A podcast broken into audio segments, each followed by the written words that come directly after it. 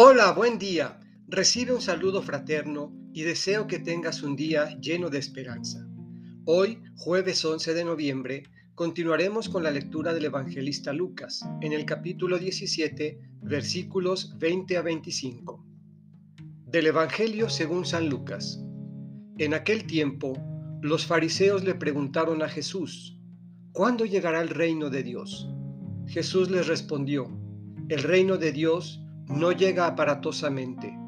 No se podrá decir está aquí o está allá, porque el reino de Dios ya está entre ustedes.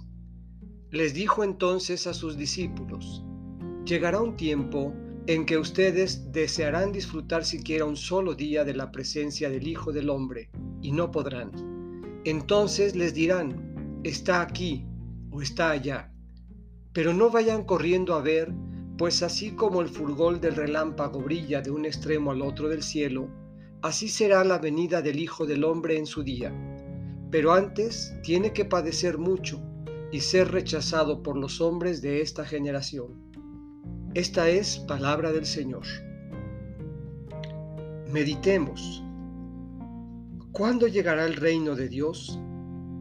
Inútil espera de quien no ha descubierto la presencia del Señor en su vida de quien confundido por otras voces, lo ha buscado por aquí y por allá.